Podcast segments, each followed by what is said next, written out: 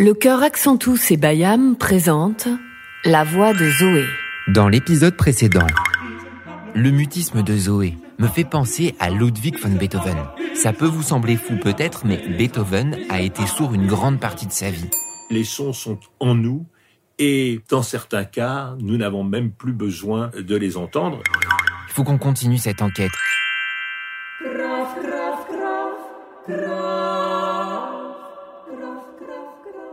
Je viens de rentrer à la maison et mes amis, il y a du nouveau. Marie, la mère de Zoé, m'a envoyé un mail. Je vous le lis. Cher Nicolas, merci, pour, toutes tes recherches et ton enquête. Je viens de trouver quelque chose. Je suis allé sur Internet et j'ai fouillé les réseaux sociaux, ceux sur lesquels Zoé était inscrite, et j'ai vu qu'elle avait désactivé tous ses profils. Je suis allé sur ceux de ses copains et de ses copines que je connaissais, et je crois que j'ai compris pourquoi elle ne nous parle plus, pourquoi elle ne veut plus chanter. Voici le lien vers une vidéo. Je, suis certaine, que, tout vient de là.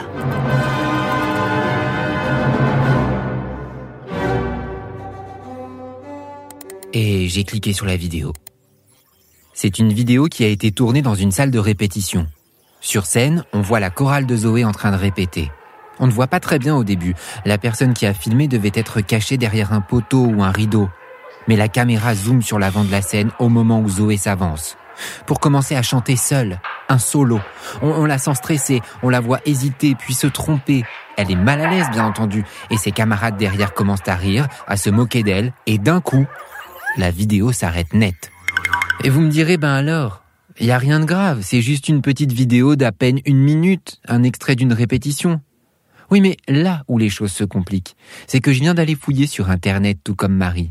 Et la vidéo a été partagée plus de 500 fois. Et si l'on regarde d'un peu plus près, on peut voir que ce sont des garçons et des filles de son collège qui ont publié cette vidéo. Et les commentaires sont franchement odieux. C'est pas cool du tout. C'est évident que Zoé ne va pas bien. Je comprends mieux pourquoi elle est triste, qu'elle ne veut plus parler, surtout qu'elle ne veut plus chanter. Et franchement, entre nous, c'est quoi le problème? Elle n'a pas le droit de se tromper, d'hésiter. Ça sert à ça, les répétitions. La pauvre, elle doit se sentir tellement mal. Qu'est-ce qu'on peut faire, nous?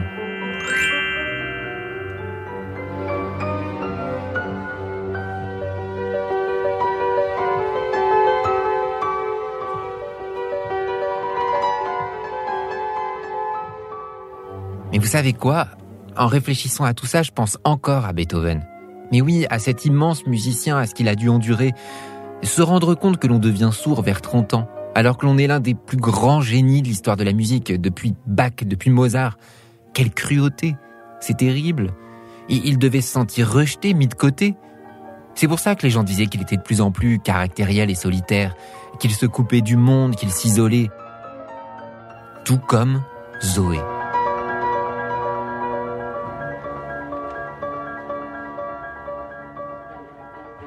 J'ai une idée. Je pourrais demander à Emma de nous aider à y voir plus clair. Emma Strack est journaliste. Elle travaille notamment à la télévision pour France 5 sur les émissions santé. Je sais qu'Emma est très sensible au sujet du harcèlement et des discriminations. Elle a même écrit des livres très intéressants à ce sujet. Ok, je lui envoie un texto tout de suite.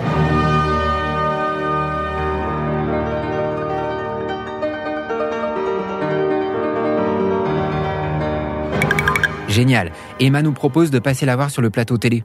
Allez, on y va tout de suite. Elle va certainement pouvoir nous aider à mieux comprendre ce qu'il se passe pour Zoé.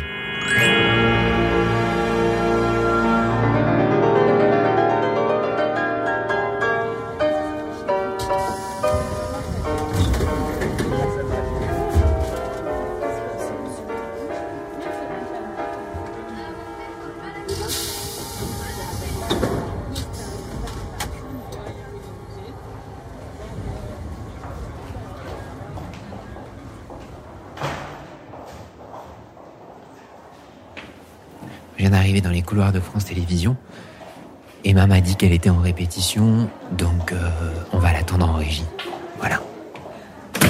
Ok, attention, on va répéter le sommaire. Alors, sommaire, générique début pour Allez, tout le monde. là. Générique début. Allez. Allez, 3, 2, 1, Top. top, générique.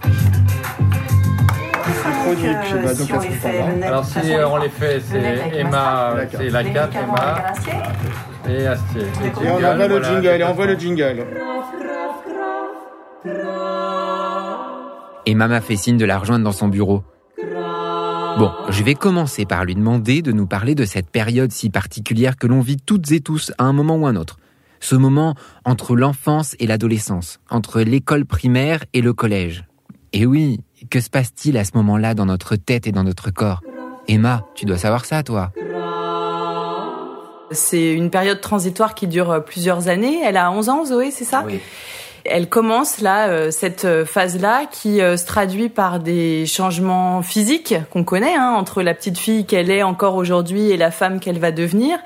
Et puis euh, ces changements physiques, ils sont guidés par tout un tas de bouleversements hormonaux notamment. Donc c'est des petites substances qui se qui, qui jouent un rôle dans le corps et qui vont faire que on a l'apparition, bah, on grandit très vite, on a l'apparition des poils, les, les organes sexuels se mettent en place pour que plus tard, quand on sera adulte, on puisse faire des enfants à son tour. Et tout ça, c'est un changement de soi. On est en train de devenir un autre soi. C'est comme un peu le, le, le papillon qui commence euh, en étant une chenille, qui a une période de transformation dans sa chrysalide et qui va devenir un papillon. Ça me fait penser que c'est aussi à cette période que l'on mue. C'est-à-dire que garçon comme fille, on change de voix. Sous l'effet de ces fameuses hormones dont parle Emma, nos cordes vocales grandissent et s'épaississent. C'est assez impressionnant, surtout chez les garçons, qui généralement perdent en quelques semaines leur voix d'enfant pour se retrouver avec une voix plus grave. C'est quand même fou tout ce qui se passe dans le corps. C'est une période, je m'en souviens très bien, euh, où il est parfois difficile d'être en groupe, euh, comme c'est le cas pour Zoé en ce moment, et en même temps, il faut essayer d'être soi-même, d'apprendre à être soi-même. Ça, c'est très très difficile d'être en groupe ou d'être soi-même parce que euh, à l'adolescence, on a vraiment besoin d'être euh, dans le groupe, de se sentir adoubé par euh, le groupe, d'être conforme, c'est-à-dire de porter le même genre de vêtements, d'aimer les mêmes genres de choses, de communiquer de la même façon. Donc c'est très difficile de devenir soi tout en étant dans le groupe. Et en même temps, c'est dans le groupe qu'on va devenir adulte.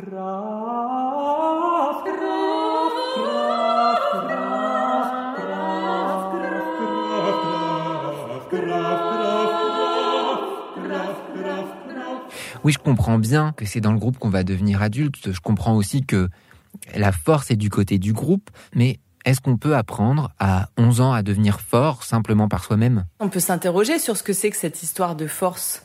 Si on sait qui on est et si on arrive à assumer qui on est, bah finalement on est déjà fort tout seul. Donc peut-être qu'on a moins besoin de la force que représente le groupe, le nombre, et que du coup ça nous rend capable de dire bah moi je suis comme ça et peut-être que ça nous permet aussi de, de, de voir notre différence et d'en rire en fait de prendre un petit peu de recul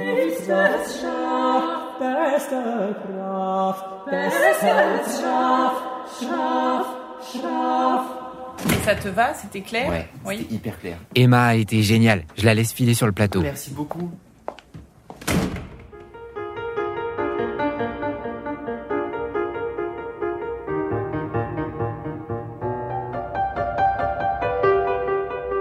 En écoutant Emma, je réalise que Zoé n'est plus une petite fille. Elle est en train de vivre de grands changements intérieurs, dans son corps, dans sa tête. C'est le tout début de l'adolescence, un âge parfois difficile.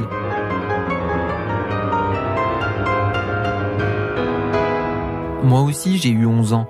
J'ai été adolescent, il y a eu de bons moments, oui, mais aussi des périodes de doute, de crainte. On s'est moqué de moi, j'en ai souffert, je me sentais différent.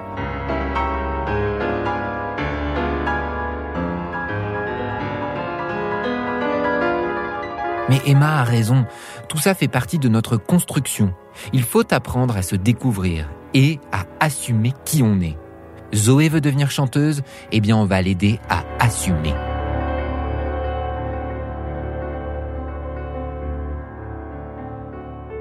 Allez, rendez-vous au prochain épisode pour la suite. Un podcast réalisé avec l'aimable autorisation de Erato Warner Classics et Camera Lucida Productions.